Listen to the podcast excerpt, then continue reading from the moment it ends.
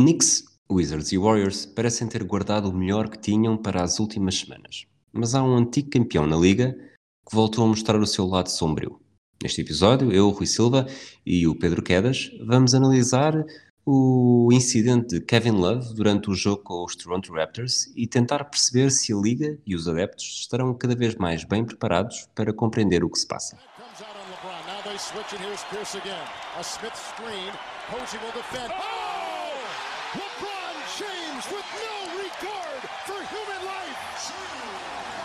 Boston only has a one-point lead. Greer's putting the ball on a play. He gets it out deep, and Havlicek steals it.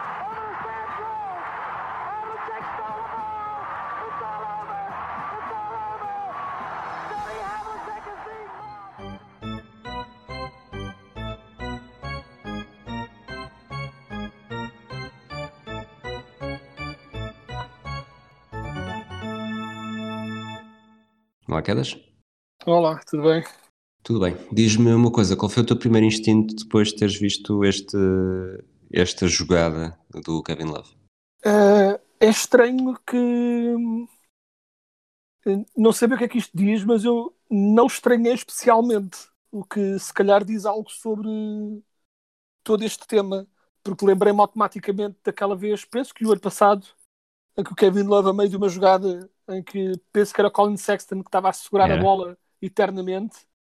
E ele passou-se da marmita e quando recebeu a bola passou, fez um passe com duas mãos, tipo, quase para tentar criar um buraco no, no, no corpo do, do colega. E pronto, e foi, era notório que estava irritado. E, e pronto, é um daqueles momentos em que é tipo com o Kevin Love é estranho porque é simultaneamente uh, inesperado e esperado. Porque por um lado nós sabemos que ele também pronto, que ele tem lidado com alguns problemas e ele fala abertamente dos problemas que tem tido uh, a nível de saúde mental e tudo, mas por outro lado ele parece ser, de um modo geral, uh, muito calmo, uh, muito ponderado, uma pessoa tipo calma, razoavelmente bem disposta, e se calhar é por isso que marca tanto quando ele, quando ele de repente se passa. Ao contrário, não é? Se fosse um jogador tipo, sei lá, um dos irmãos Morris a fazer uma coisa destas, Tipo, não, não seria estranho, ou Cousin, sei lá. Mas como é o Kevin Love, cria um impacto maior, não só por não estarmos à espera, mas também por estarmos à espera. É uma contradição estranha na minha cabeça. Só para contextualizar, portanto, durante uma reposição de bola entre os Cavs e os Raptors, numa altura em que faltavam 33 segundos para o final do, quarto, do terceiro período, os Cavaliers perdiam por 4 pontos e, e, o Love estava supostamente frustrado com a jogada pela ausência de uma falta ofensiva eh, seria ele a, a, repor a bola e basicamente dá um murro na direção do, do campo. Os Raptors se recuperam e, e fazem um triplo. Uh, acho que esta descrição está mais ou menos correta, não é?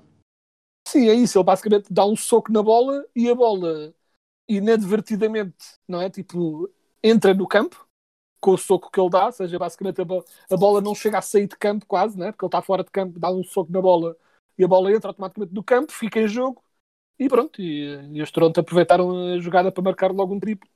E pronto, e foi. E acho que também isso tornou ainda a coisa mais notória ainda, porque resultou automaticamente num triplo. Isto quase que poderia ter passado pelos pinos da chuva uh, se alguém, pronto, dos Cavs tivesse apanhado a bola e a jogada tivesse, tivesse continuado. Mas, tipo, como teve um impacto imediato e tudo, pronto, tipo, ficou logo nos holofotes também. No final do jogo, o treinador dos Cavaleiros, o JB Bickerstaff, uh, disse que o Love pediu desculpa aos colegas, mas não deu muito mais pormenores. O Darius Garland disse que não viu, mas que deve ter sido apenas um, e eu aqui fiz de propósito para não traduzir, que era para se perceber exatamente qual foi a expressão, um little breakdown de, de Kevin Love e que ficou frustrado com a jogada. Como tu disseste, o Kevin Love também já teve aquele episódio de falta de paciência com o Colin Sexton no, no passado e também já foi multado em mil dólares depois de uma discussão com o GM Kobe Altman. A pergunta que eu te faço é, e tendo em conta que não, não li tudo, não passei a pente fino na internet sobre aquilo que se disse e escreveu depois deste incidente, uh, talvez o sítio onde tenha ouvido mais comentar este, este episódio com Kevin Love foi no, no Mismatch com o Kevin O'Connor e o Chris Vernon, e, mas de tudo o que li ou ouvi, uh, em momento algum vi qualquer referência à, à saúde mental do Kevin Love, que tem sido, como tu disseste, um tema há pelo menos três anos. Uh, fez três anos agora em março que ele faz o, que ele escreve aquele artigo para o The Players Tribune. Achas que o tema devia ter sido devia ter sido trazido à tona ou, ou é cada ou é difícil separar aqui a linha que, que afasta o, a falta de profissionalismo do de facto pode haver alguma coisa mal com errada com Kevin Love neste momento?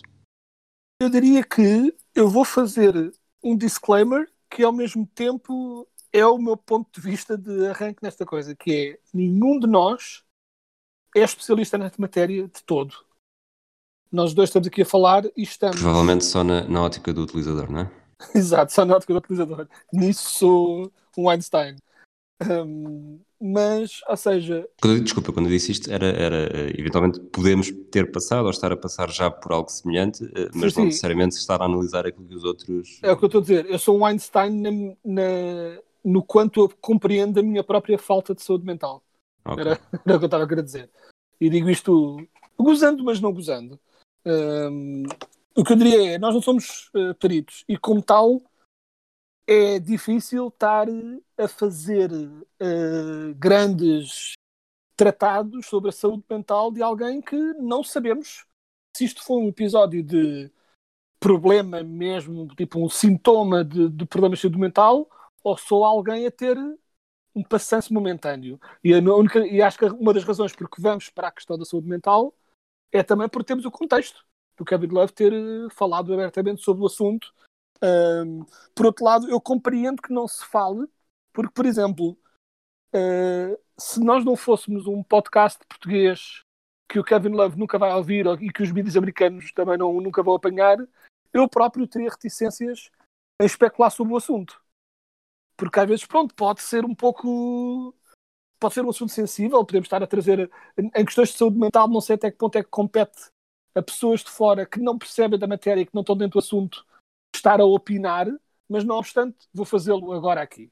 É que este opinar para mim, uh, quando faz se fosse um, um americano, eu se calhar até estou a fazer isto mais da perspectiva do americano, que é até que ponto é que uh, o comentador se deve sentir totalmente à vontade para atacar uh, o gesto e criticar o gesto Uh, portanto, o gesto em si é claramente uh, antiprofissional de um jogador, uh, sabendo que, havendo um contexto, que poderá haver mais alguma coisa. Até que ponto é que não devia haver uma maior contenção na altura do comentário? Não falar abertamente da saúde mental, mas perceber que pode haver algo que está, sobretudo em 2021, como, foi, como foram os últimos 14 meses, em que tudo ficou ainda mais potenciado. Sim, claro que sim. E eu acho que, eu acho que a solução para o fazer é uh, falar do ponto, não do ponto de vista clínico, mas do ponto de vista de uh, falar de como, pronto, de como o que nos rodeia nos afeta e cria estes problemas e que de facto, e aí concordo que é acho que cair em cima do Kevin Love por uma falta de profissionalismo, eu acho que se tudo bem que agora já se vão acumulando alguns episódios mas acontece muito pior que passem claro, francamente, do que alguém em frustração. Ele teve mais azar do que qualquer outra coisa. Muitas pessoas reagem em frustração a faltas não marcadas. A reação dele levou a um sexto do adversário. Essa é que foi a grande questão. Por isso é que eu estava a dizer há bocado, se não tivesse sido sexto, provavelmente teria passado em claro. Porque pessoas passam-se, dão socos numa mesa, dão um biqueiro numa garrafa de isostar, uma coisa assim do género, não é? Tipo, Uh, Isostar, tipo, meu Deus, datei-me É uma, uma referência forma... muito, muito 96. Datei-me de uma forma atroz. Eu estava a dizê-lo e estava a pensar, oh meu Deus, tipo, as pessoas vão achar que eu tenho a idade, que, a idade, que, eu tenho. Uh, pronto. Uh, mas sim, Isostar, meu Deus. Eu, como é que raio que essa referência veio para a minha cabeça? Eu que nunca vi essas coisas ainda por cima, simplesmente reconheço. Publicidade encapotada no podcast 24 segundos. Exato, exato. Product placement, também estou a usar uma t-shirt de Isostar, só que infelizmente uh, não tem tanto impacto no podcast como deveria ter. Um, mas estava eu a dizer, uh, este tipo de reações temporâneas acontecem N vezes. E neste caso, como uh, resultou num sexto e como foi quem foi, e pessoalmente sendo Kevin Love uma pessoa que está, não é? Tipo, pioneiro no sentido de temos de falar destes assuntos abertamente, uh, eu acho que tornou-se uh, um pouco mais tema. Acho que é absolutamente. sabendo as pessoas o que sabem, acho que é de mau gosto cair em cima do Kevin Love com ataques ao profissionalismo. Acho que deve ter essa contenção, mas por outro lado, eu faço aquela ressalva que é até que ponto, do ponto de vista de, dos jogadores que têm, que estão de facto a lidar com problemas mentais, sejam problemas mesmo uh, clínicos, síndromes clínicos, ou só ou aqueles problemas mais comuns a todos e que têm de ser resolvidos também, mas não é um problema, não é, não é bipolar, não é esquizofrenia, não é assim um problema, não é uma doença mental, doença, mas um sintoma de cansaço, de frustração, esse tipo de saúde mental. Eu uh, sinto que nós olhamos para, nós olhamos para estes assuntos com muita. com muita. Uh, de uma ou duas formas. Ou temos muita reticência a falar de todo, ou quando falamos começamos a imputar uh, coisas na, na cabeça dos outros, por assim dizer. E o meu medo é até que ponto é que se começarmos a puxar o tema da saúde mental nestas coisas sempre, até que ponto é que depois não, não estamos a retirar ao jogador uh, a liberdade de falar abertamente do seu problema mental ou não. Percebes o que eu quero dizer? É sim, é uma sim, área sim. cinzenta esquisita, porque é porque, embora não seja, a nossa, não seja essa a nossa intenção quando dizemos isto deve ser falado no contexto de um problema de saúde mental, muitas pessoas vão ler isso como deixa estar ele é maluco. E então acho que há aqui uma é uma linha, uma corda bamba muito complicada de como falar destes temas e é por isso que se calhar é tão difícil de falar com eles, sobre eles, e é por isso que é importante os jogadores quebrar esse estigma, é por isso que não se quer falar e é por isso que se deve falar, mas hum, é por isso que é um tema tão difícil de navegar para mim, porque eu também não quero estar a dizer ah, claramente isto é um sintoma de saúde mental, de cabin fever por causa do isolamento e todas essas coisas, quando se calhar foi uma reação tão relativamente, entre aspas, normal, uh, porque obviamente uh, montes de problemas de saúde mental são também normais, acontecem, mas uh, pode ser algo tão normal quanto nós em casa darmos um, um pontapé no, na esquerda do armário e em frustração darmos tipo um soco na parede seja, isso não é bom, não devia estar aos chocos na parede, mas acontece. São essas reações extemporâneas acontecem. E por isso é que eu sinto-me sempre na dúvida que é uh, quando e em que moldes invocar a questão e esse tal, este tal papão que não se fala de saúde mental. Eu acho que em última instância deve partir dos jogadores, mas com também algumas ressalvas que. Mas estou a falar há muito tempo, não sei, tipo, diz-me também o que achas. Eu tenho mais uma ressalva a fazer em relação a isso, mas estou curioso de saber a tua opinião. Ok. Um, sim, eu acho que do, esta individualização que tu falaste uh, faz todo o sentido. Eu iria, e vais, vais também perceber pela, com as perguntas e com os temas que eu vou, vou trazendo ainda neste episódio, que não me interessa tanto a individualização, mas uh, o Kevin Love está aqui a servir como um ponto de partida eh, para, para a análise e para a percepção que o adepto tem uh, em cada momento. Estamos a falar do Kevin Love, nem toda a gente tem a obrigação de saber exatamente o que é que se passou e o que é que ele disse. Uh, portanto, isto começou com, aproveitando o texto que ele escreveu no The Players Tribune em março de 2018, ele teve um ataque de pânico em novembro de 2017 durante o jogo com os Atlanta Hawks, logo no início da temporada. Desde então tem sido uma voz ativa para a importância da saúde mental. E naquele texto que eu estive a reler hoje, eh, destaquei aqui umas passagens que acho que são, que são bastante importantes e que acabam por marcar então essa conversa mais generalizada. Ele diz, ou ele escreve: Quero terminar com algo que estou a tentar recordar-me durante estes dias. Toda a gente está a passar por algo que nós não conseguimos ver. Como não conseguimos ver, não sabemos o que cada pessoa está a enfrentar, não sabemos quando e nem sempre sabemos porquê. A saúde mental é algo invisível, mas toca-nos a todos, de uma ou de outra forma. Faz parte da vida. Como o Damar DeRozan disse, e aqui uma, faço eu próprio um parênteses para explicar que o Damar DeRozan também fez um tweet a dizer que, que, a depressão estava a levar a melhor dele e depois acaba por, por fazer também algumas declarações em relação a, ao que estava a sentir. recuperando a citação, como o DeMar DeRozan disse, nunca sabemos o que uma pessoa está a enfrentar. E depois desta contextualização, faço-te uma pergunta muito simples, e até pode ser relacionada com, com a fantasy. Quantas vezes é que chegaste ao final de uma noite ou ao início da manhã e viste a exibição de, de alguém de estavas a esperar 40, 50 pontos, isto falando de pontos fantasy, e ele faz um jogo muito abaixo e que te deixa completamente furioso. Sim, é, não tenhas dúvidas que acontece muito. Não, e é de facto estranho como estas coisas, né? Uh, estas coisas tipo tão tão não importantes nos afetam eu estava genuinamente furioso com o facto de, já não me lembro quem, mas um jogador qualquer uh, não jogou, uh, não jogou no último segundo e eu estava a rogar pragas ao mundo quando o jogador não jogou, estava lesionado. E obviamente que ele tem mais é que não jogar e a minha equipa de fantasy é muito mais importante que aquele jogador apanhar uma lesão porque eles não avisaram a tempo.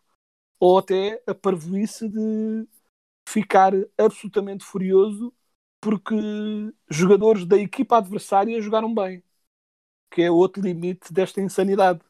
Que é... essa, essa insanidade acaba por ser, tem sido cada vez, eu diria que não, não, estou, não estou a acusar a ti, eu acho que todos nós já passamos por esse ponto, eh, mas depois há limites que, são, que têm sido ultrapassados nos últimos meses e até nos últimos anos. Eh, um desses eh, onde se nota mais e tem sido mesmo algo que, que é preciso começar a agir também em relação a isso e tem sido, tem sido feito uh, no ténis, em que por causa do mercado uh, das apostas, uh, um jogador que perca quando é supostamente favorito começa a ser insultado nas redes sociais e que faz-me lembrar também algo que, que é uma frase que, que me lembro do meu pai, o meu pai deve ter dito esta frase algumas 40 vezes durante a década de 90 é que, imagina, quando um, um jogador eh, que supostamente estará, devia estar no 11, isto agora falando de futebol, e não é titular ou faz um jogo pior, eh, o meu pai dizia sempre a mesma coisa que é, tá? nós também não sabemos o que, é que, o que é que se passa com ele, até pode ter o pode ter pisado, pode ter pisado e tem uma unha negra e não pode jogar, ou está, está com mais dores, portanto, é,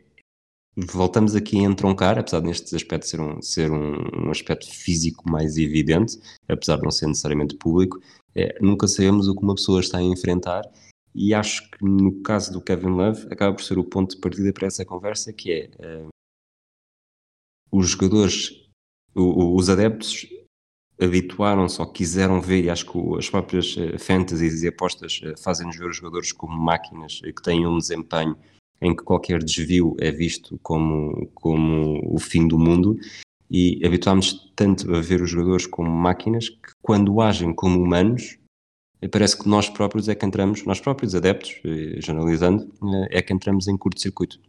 É, sem dúvida. E outra questão também que é, isto não é um ponto que não tenha sido já dito, eh, falando das redes sociais, e eu não sou nenhum ludita anti-redes sociais como algumas pessoas são, eu acho que há propósitos benéficos que podem surgir aí, mas acho que acima de tudo é a era, a era da partilha uh, tornou-se tal que as pessoas entram numa espécie de frame of mind em que como, se, como vê uh, como estão habituados a partilhar tudo o que habituam-se de tal modo a partilhar o que sentem que se esquecem por completo que há outra pessoa do outro lado a ouvir.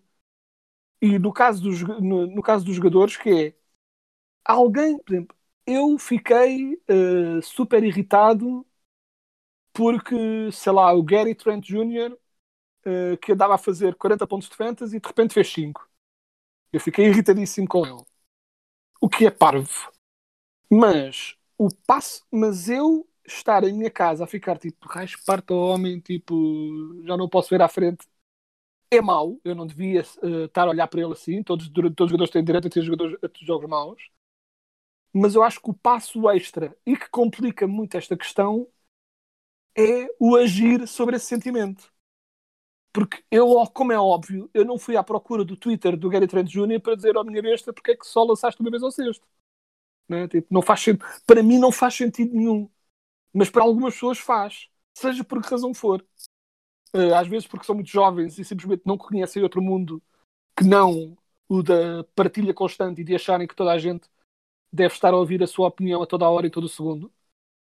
mas uh, há algumas pessoas mais velhas também que deixam-se levar de tal modo por estas coisas que depois sentem que têm o direito de ir falar diretamente com, com as pessoas a dizerem o que sentem.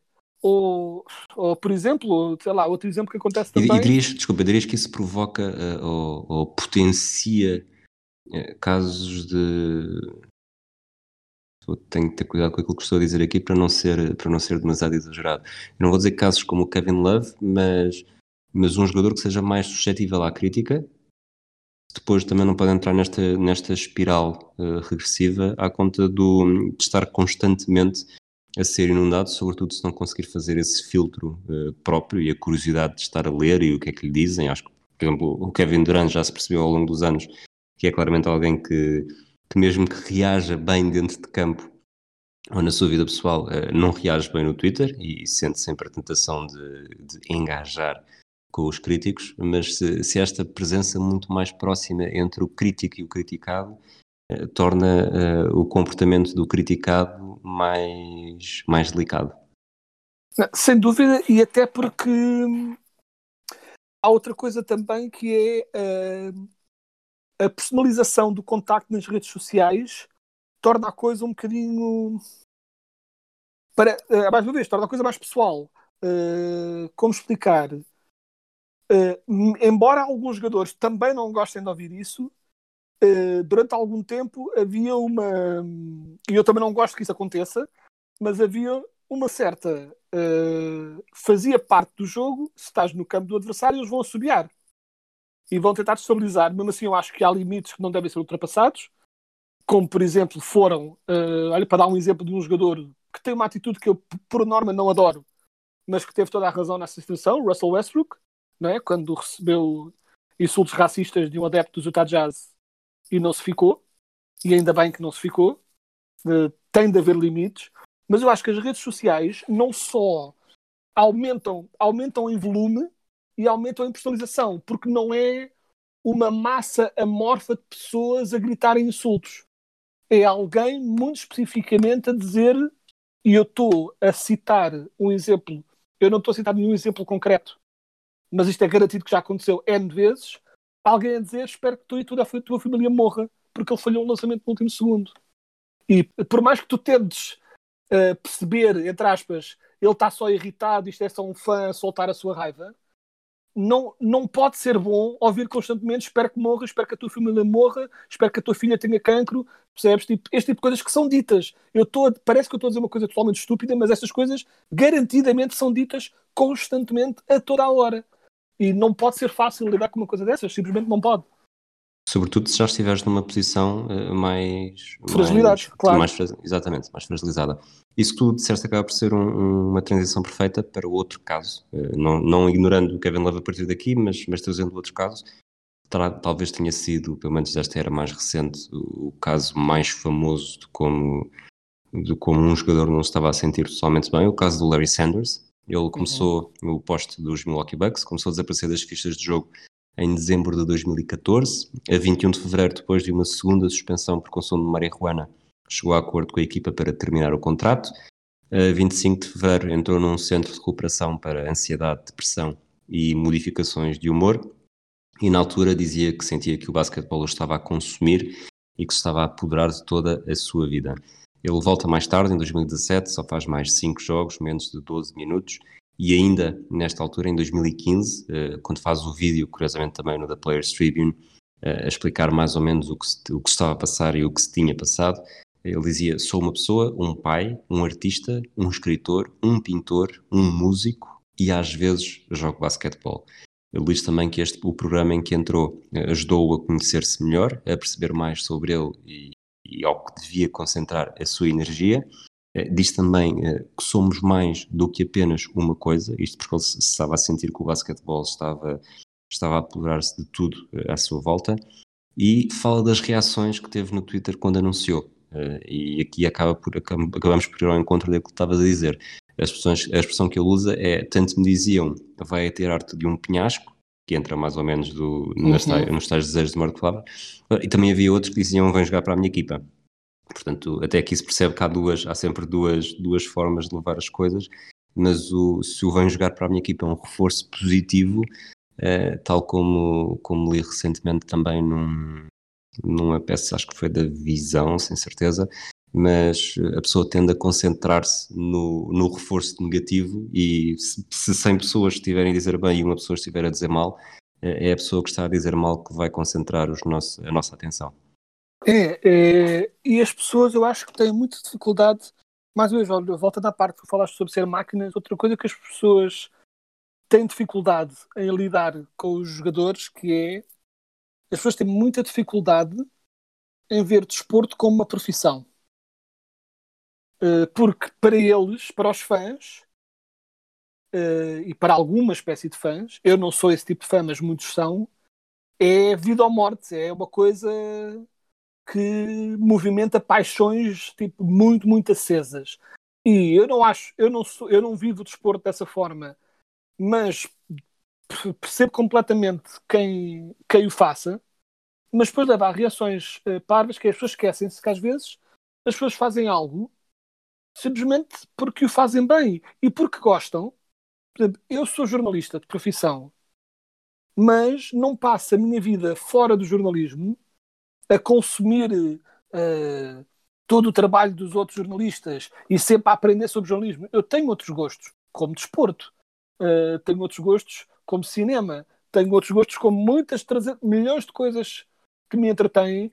E isto estou a dizer isto porque, por exemplo, por causa dos comentários do Anthony Edwards, uh, logo no início da, da temporada, em que ele estava a ser entrevistado, pré-draft e tudo, acho que foi pré-draft, e ele disse qualquer coisa como uh, I'm not really into basketball. I love it, it's what I do, mas não sei quanto. E as pessoas ficaram tipo, oh meu Deus, o que é que isto quer dizer? Será que ele tem, vai ter entrega em campo, por não sei quanto? E ele, não vais, não vais, é curioso estás a dizer isso, desculpa, mas nem vamos tão longe, longe no tempo, ou seja, a temática do basquetebol é muito mais concentrada em 24 segundos, mas até indo ao encontro de uma conversa que estávamos a ter antes de começarmos a gravar hoje, o draft da NFL é, portanto, uhum. nós estamos a gravar na quarta-feira, o draft é quinta-feira.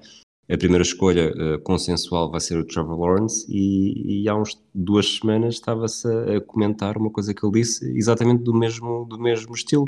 Sim. É que é, eu sinto que não tenho nada a provar, não, não vou entrar na NFL com aquela expressão, o chip on the shoulder, para, para provar alguma coisa. E, e logo, desde logo uh, abriram-se as, as conversas sobre se ele seria, seria um verdadeiro competidor uh, ou não, se ele teria esse espírito ou não. É, e é completamente absurdo, porque ainda por cima tu tens N exemplos ao longo da história do desporto de pessoas que vivem e sentem o seu desporto de formas completamente diferentes e que conseguem ser excelentes de formas completamente diferentes. Como, por exemplo, para dar um exemplo parvo, eu estando a saltar de desporto em desporto, mas falando do ténis, não é? o, o Nadal sempre foi alguém muito mais apaixonado em campo, em que não é? tipo, a intensidade, essa, essa tal chama de competidor, sempre foi a grande força dele. Enquanto que o Federer era um executante uh, frio e preciso que fazia tudo exatamente como devia ser e uh, a única razão porque o Federer nunca levou com bocas de ah, não tem chama competitiva era porque ganhava muito. Mas imensos outros jogadores haverão que, como o Federer, que simplesmente executam muito bem algo, eh, mas não vivem com a intensidade de oh meu Deus, se eu perder este jogo é o fim do mundo, um, e que, como não ganham, são acusados de serem maus competidores ou de não se importarem com aquilo. Enquanto que o Federer não levou com isso porque ganhava muito. E como tal, não havia grande coisa que as pessoas pudessem apontar. Mas a verdade é que ele tinha. Um, as pessoas têm dificuldade em lidar com alguém e às vezes é que também confundem tipo. Uh, aliás, voltando ao basquete. Uh, durante outro jogador que só não levava com mais dessas bocas porque ganhava era o Tim Duncan. O Tim Duncan Sim. claramente sempre foi, nunca podia ser, sempre foi muito direto sobre não, eu não vivo basquete a toda hora, a toda a minha vida. Tipo, não. Eu faço muito bem. Uh, tipo, não, não é garantido, mas uh, muitos até muitos rumores há que nem sequer é o desporto favorito dele. que ele sempre gostou mais de nadar do que jogar basquete, mas era melhor a basquete, portanto foi isso que fez. Um, mas como ganhou, as pessoas deixavam, as pessoas deixavam passar. Mas, uh, mas, tipo, mas muitos outros jogadores do mesmo estilo que o Duncan é logo bocas automáticas de não se interessa, não, não, tipo, não, é um mau competidor, não vai ganhar por causa disso. É, as pessoas têm muita dificuldade em lidar com a, dif com a diferença, com, a, com esta diferença de mentalidade. E alguém que uh, não, os jogadores podem ter outros gostos, podem ter uh, uh, outra, outros interesses. Há jogadores que, quando não estão a jogar basquete, estão sempre a ver jogos de basquete. E não há problema nenhum, é perfeitamente normal e aceitável. Mas há outros que se calhar depois de estarem a jogar basquete, querem pensar noutra coisa, tal como todos nós fazemos com as nossas profissões. E é estranho como nós pensamos que é porque é que há de ser diferente, uh, não é? Porque é que há de ser um, porque é que há de ser diferente para estes jogadores só porque é um atleta. E a razão porque achamos que deve ser diferente é porque para os fãs é diferente. Para os fãs não é só uma profissão, é uh, o fim, o início e fim de toda a existência. E portanto é complicado para as pessoas uh, fazer essa separação das águas e é muito estranho. Exatamente. Há aqui um, um terceiro caso da, da NBA que eu tenho, tenho para trazer, apesar de não ser exatamente igual, mas que vai entroncar no, na pergunta que, que quero já quase eh, aqui para terminar o episódio também, que é o caso do Ryan Anderson. Uh, já lhe perdi um bocadinho o, caminho, não sei exatamente onde é que ele está a jogar agora. Uh, sei que nesta altura, quando foi neste período, jogava nos Rockets. Um, a namorada suicidou-se em 2013 e em 2014 a Sports Illustrated faz um trabalho uh, genial. Genial no sentido de estar muito bem escrito e, e, uhum. e, e bem feito e, é importante ler. Uh, conta um bocadinho a história e lá pelo meio também eu, eu destaquei, não, não estive, desta vez não estive a reler porque aquilo são, são uh, sem brincadeira, são 20 minutos pelo menos de leitura, mas são 20 minutos de leitura muito bem aproveitados, nem sequer digo gastos. Um, e eles lá pelo meio, já para, já para a parte final, uh, refletem o desejo do Ryan Anderson que, que aquilo que aconteceu, no caso dele e com a, com a namorada que tinha, possa ajudar as pessoas a googlarem a história e a estarem mais atentas aos sinais de depressão e de suicídio e que se sintam mais à vontade uh, para falar sobre isso. Aqui claramente estamos um, um patamar acima do que, temos, do que temos estado a claro. falar até agora, mas, mas a pergunta, e aproveitando este do, do pessoas a googlarem a história e que se sintam mais à vontade para falar sobre isso, e que também já falámos do, do Kevin Love, onde há aquela linha tenue que não sabe, não sabemos onde é que começa uh, um exemplo que pode ser visto como falta de profissionalismo e ao mesmo tempo um, sinal de alerta para alguém que se possa não estar a sentir bem. Uh, e ao mesmo tempo já falámos de como os adeptos não estão claramente ainda totalmente preparados uh, para reagir uh, a situações destas. O que é que achas que pode ser feito para haver essa sensibilização? Ai, isto agora estava, juntei aqui umas sílabas a mais. Para haver essa sensibilização do adepto. É, não é fácil, porque essas, essas medidas já vão sendo feitas, mas eu acho que nunca vai ser possível sensibilizar o adepto sem se sensibilizar uh, a estrutura e os mídias à volta do desporto. Uh, isto passa a explicar que é. Eu acho que o discurso à volta do desporto sempre foi aceso e acirrado, mas a existência e a proliferação e até o aumento de programas do estilo Skip Bayless, Stephen A. Smith, esse tipo de coisas, à volta do desporto, só ajudam a infectar ainda mais esse discurso. Tal como cá em Portugal uh, tiveste um aumento enorme uh, de programas de debate desportivo em que, salvo muito raras Chamar desportivo é eufemismo. É, é isso, em que literalmente tinhas uh, os clipes, uh, os momentos que as pessoas conheciam era um tipo, um tipo com papéis na mão da reunião em que teve na sala e tipo, são pessoas literalmente coisas ridículas e, as, e isto Pessoas aos berros e a abandonar o estúdio, não é? Sim, e, é, e as pessoas, este tipo de programas ajudam a normalizar esse tipo de discurso. Torna-se normal, é suposto. Então eles são só fãs. Eles, como são fãs, estão aos berros uns com os outros. E eu não estou eu não, eu não com isto a querer dizer que se de repente todos os programas forem super analíticos, as pessoas vão deixar de ser irracionais em relação ao desporto. Hum, simplesmente não é o caso. As pessoas sempre foram irracionais e até certo ponto sempre vão continuar a ser. Mas eu acho que antes de começarmos a, a pensar em medidas sobre como melhorar, não é? como tentar sensibilizar o fã de, do problema que já existia, não podemos estar a aumentá-lo. Ou seja, o primeiro passo é não pôr mais gasolina no fogo. Não, é? não vale, estamos sempre a acrescentar gasolina ao fogo, não vale, não vale a pena ir buscar uma mangueira. Não serve de nada. Porque estamos sempre a atear o fogo.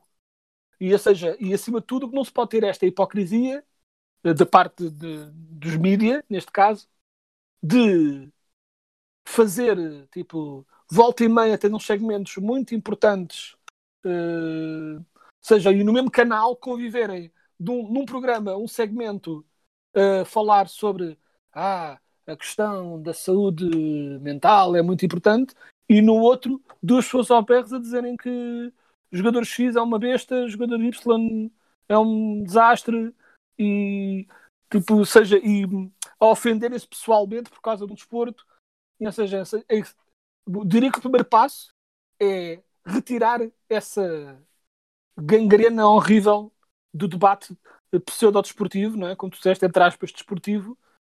Uh, primeiro temos de tirar isso. Só que o problema é que para tirar isso, hum, não, isto existe porque as pessoas querem ver, ou seja, é um bocadinho de pescadinha de rabo na boca.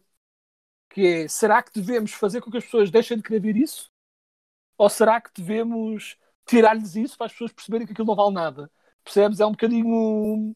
Eu, ao mesmo tempo que estou a dizer isto, sinto que não sei bem como é que. Melhor forma de atacar a situação. Como é a melhor forma de atacar a situação? Por exemplo, para dar um exemplo completamente idiótico e que presumo que vou ser a, das primeiras pessoas a fazer esta analogia uh, num programa de. num podcast desportivo, concursos de cantorias.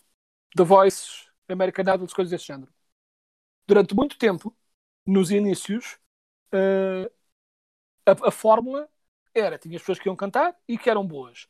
E tinhas um, pelo menos um jurado que era um grande otário e insultava as pessoas, porque as pessoas gostavam de ver essa polémica, e uh, tinhas sempre, pessoalmente ao início, a galeria dos cromos, que eram muito maus. E o que é que aconteceu? Eles foram, uh, no início desses programas, apertando mais nessa parte de, do programa, da galeria de freaks, e algumas pessoas reagiram muito mal a isso e começou a haver coisa. E as pessoas, eu acho que começaram-se a conhecer alguns casos foram humanizados de pessoas que foram gozadas nas galerias de cromos dos uh, ídolos desta vida e que foram gozadas na rua e coisa assim. E as pessoas, quando foram confrontadas com o impacto disso, sentir, passaram a sentir-se mal com isso. E, e o que aconteceu? Uh, se fores ver um destes programas hoje em dia, tem muito menos foco no dizer mal tem muito menos foco na, na, na, nos freaks, nos, nos, que são maus. Muitas vezes esses não chegam aos programas. Quase todos os jurados, mesmo quando dizem mal, dizem não te correu muito bem, mas deves fazer assim.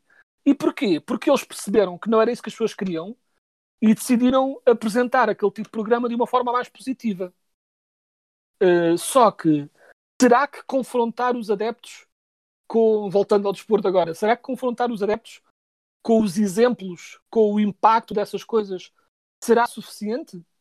Uh, não sei. Aproveitando isso, e dando já uma resposta, achas que esse, que esse caminho, não estou aqui a querer tirar a relevância, até porque também não se pode forçar, mas achas que esse caminho se faz com Kevin Love, com o Larry Sanders, com o André Gomes, com o Aaron Lennon, uh, ou, ou é preciso, uh, para, para o assunto claramente ficar na agenda mediática, é preciso um caso mais, mais forte, mais sonante.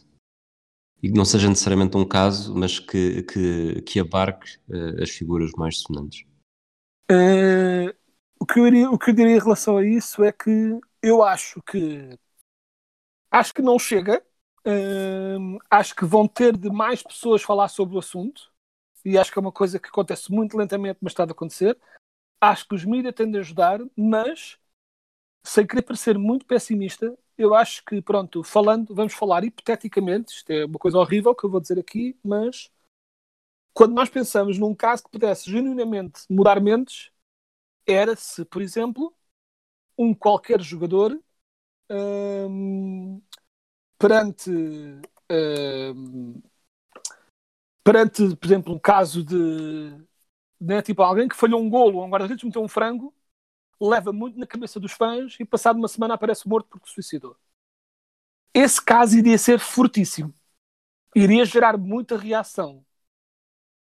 Mas, e eu não costumo ser tão cínico, mas vou sê-lo, não sei se iria mudar assim tanto.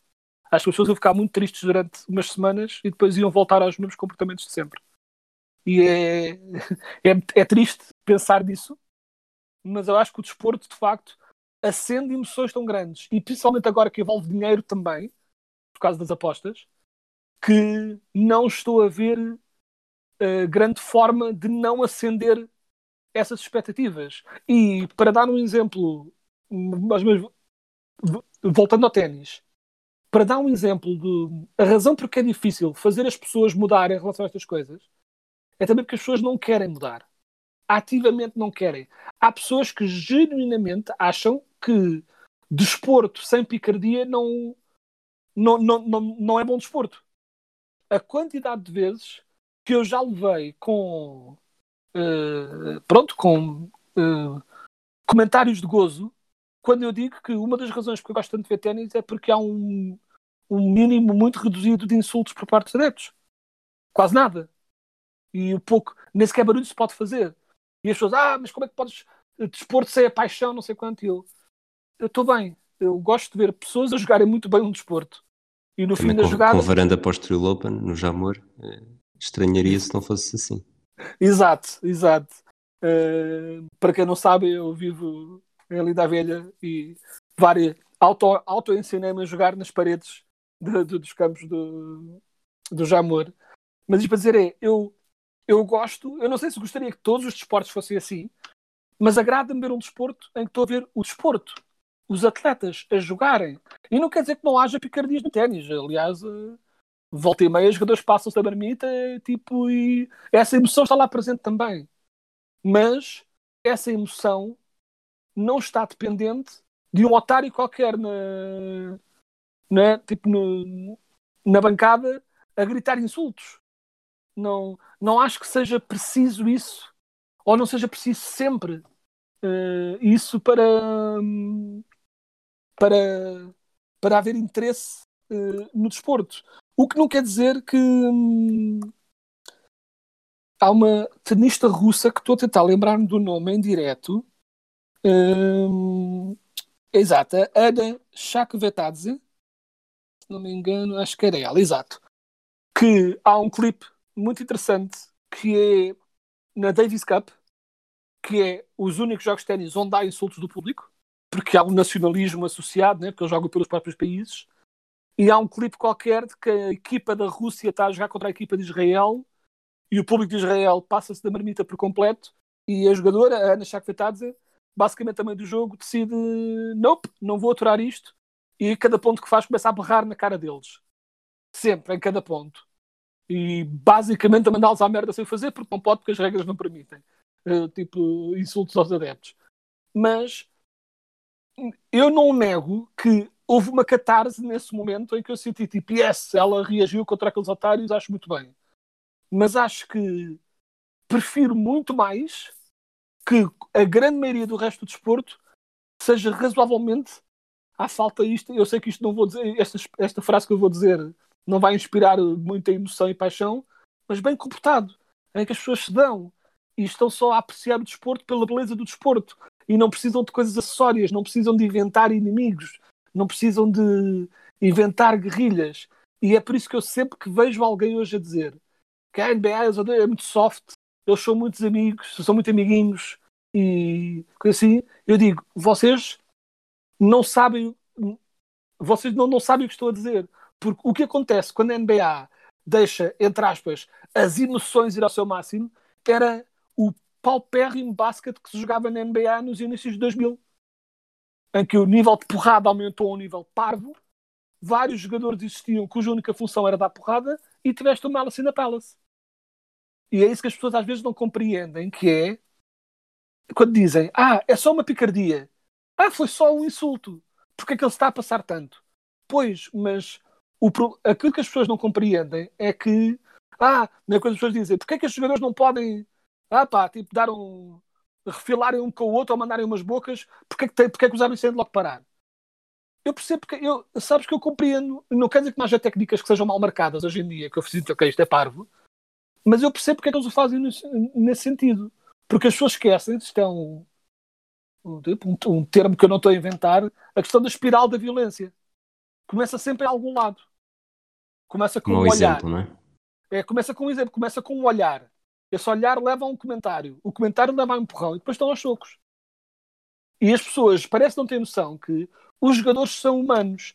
E se vamos deixá-los uh, entrar nessa espiral, mais tarde ou mais cedo vai gerar violência.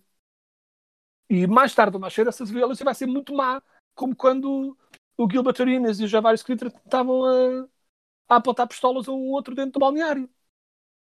Ou seja, as pessoas têm de ter noção que nunca vão ter, uh, não é possível haver um bocadinho de picardia e fica só aí.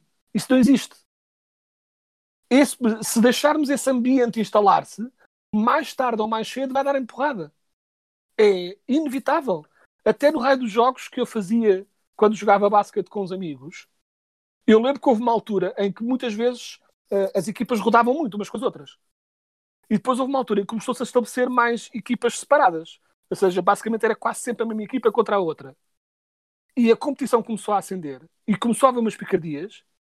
E passado algumas semanas, uh, a minha equipa, neste caso, abandonou abandonou o campo porque um dos jogadores começou a oferecer porrada a toda a gente.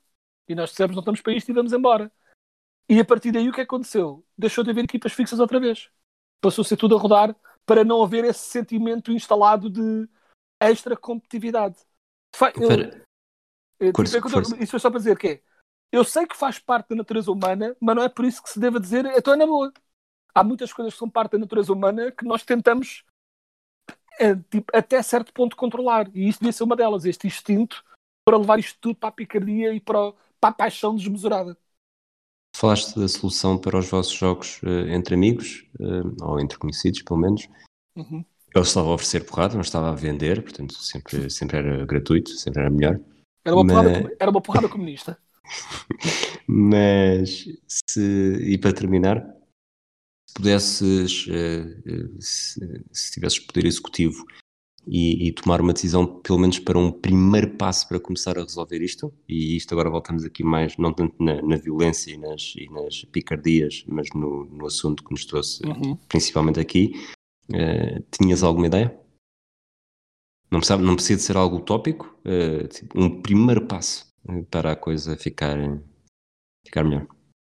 Uh, no mínimo dos mínimos, oferecer uh, oferecer através da NBA ou uh, como explicar a NBA insistir que cada equipa tenha uma, um mecanismo de acompanhamento psicológico dos jogadores um, mas que seja completamente confidencial. Ou seja, por exemplo, se houver o medo de que estou a falar com o psicólogo da equipa, a equipa vai saber que eu estou mal, por exemplo, a equipa disponibilizar uh, um budget, uma, sabes, tipo qualquer coisa no sentido de um, e as equipas sensibilizarem os jogadores de falem com alguém, temos alguém disponível, falem com alguém, temos alguém disponível e martelar, martelar isso na cabeça das pessoas, mostrar que não há problema nenhum em relação a isso, ter jogadores uh, também um, os jogadores que já são mais abertos a falar desse assunto, irem falar com os jovens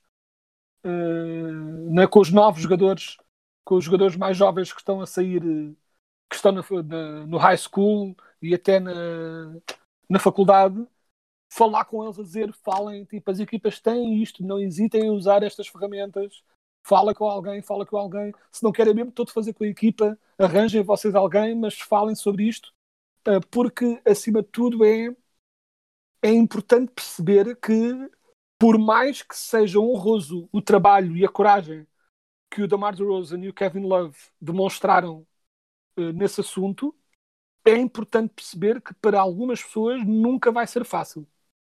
Por mais, entre aspas, normal que o tema se torne, uh, nunca vai ser fácil. Para dar um exemplo, vivemos numa era em que o estigma uh, de ser gay é muito, muito, muito menos reduzido, né? muito menor do que já foi. Não quer dizer que não exista, existe muito, mas existe menos. E, no entanto, uh, excetuando no desporto feminino, em que se vão vendo mais casos disso a acontecer abertamente, no desporto masculino continuamos a não ver uh, quase nenhum caso. E, uh, mais uma vez, estatisticamente, é muito improvável que não tenhas tido jogadores uh, gays em algum desporto. Falamos do norte-americano, mas, ou seja, em algum desporto, é estatisticamente muito improvável que não tenhas tido muito mais do que os que se conhece. É estatisticamente muito improvável, repito. E, no entanto, não se sabe. Porquê? Porque é um estigma. E, ou seja, começa por eliminar o estigma. Mas eu acho que é difícil eliminar o estigma nos que já cá estão. Acho que o foco deveria ser em. Próxima geração. Próxima geração. E eu sei que é um bocado. Ou seja, para os que já cá estão, providenciar o acompanhamento e fazer também essa sensibilização, mas sempre com a ideia de que se não se falar com os próximos, o problema vai, vais continuar a ter o mesmo problema, que é não, de pouco serve utilizar as ferramentas as pessoas continuam a ter vergonha de as usar. E portanto é, é importante ir mais à frente e falar com, a, com as próximas gerações, por assim dizer. Muito bem, Ministro Quedas. Este é o episódio 71, só para terminar e rápido até, porque o episódio acabou por ser um bocadinho maior do que estávamos à espera. Houve três jogadores que envergaram a camisola 61 na história da NBA, todos na década de 60, praticamente em anos consecutivos. O Bob Wiesenhan, dos Cincinnati Royals, eh, foi em 61-62. Foi a sua época de rookie e a sua única época na NBA. Eh, acabou com umas, fez 60 jogos e acabou com uma média assombrosa de 2 pontos por jogo. Uh, depois, na temporada seguinte, nos San Francisco Warriors, o Willie Knowles uh, também jogou com este número, com 60 e com 71, aliás, desculpa, foi na altura em que ele saiu dos Knicks para os San Francisco Warriors, só fez uma época nos Warriors, uh, com médias de 11 pontos, ele que ao serviço dos Knicks chegou a fazer duas, três épocas consecutivas acima dos 20 pontos por jogo, portanto é provavelmente o melhor jogador desta, desta fornada de três. Ele depois termina a época no Celtics, em, joga no Celtics em 64, 65 e 66 e tendo em conta a década que é, eu diria que ganhou no mínimo uh, dois títulos, não, ganhou três títulos de campeão da NBA.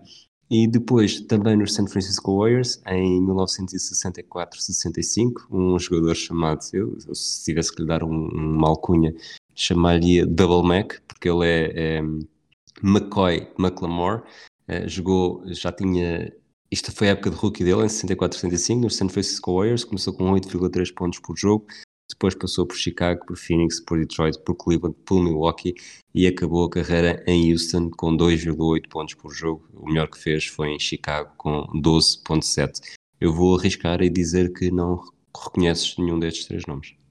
Não reconheço de todo e um bocadinho de inside baseball. Estava a olhar para os jogadores aqui do meu lado enquanto tu falavas deles.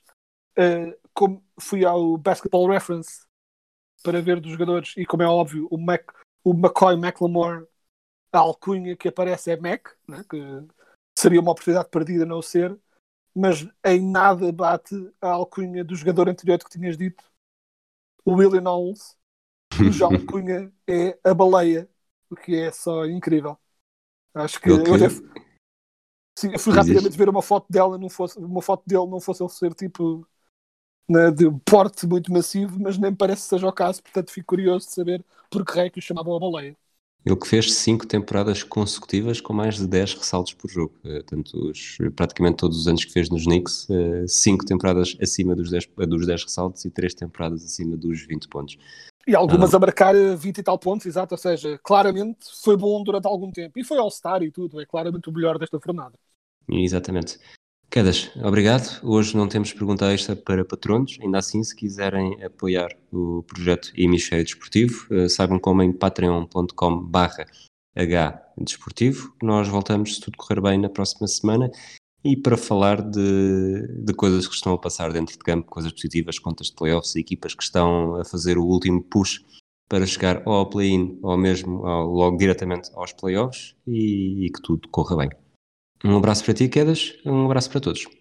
Um abraço.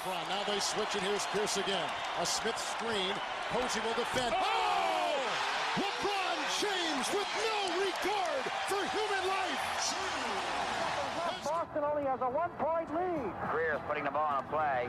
He gets it out deep, and Havlicek steals it.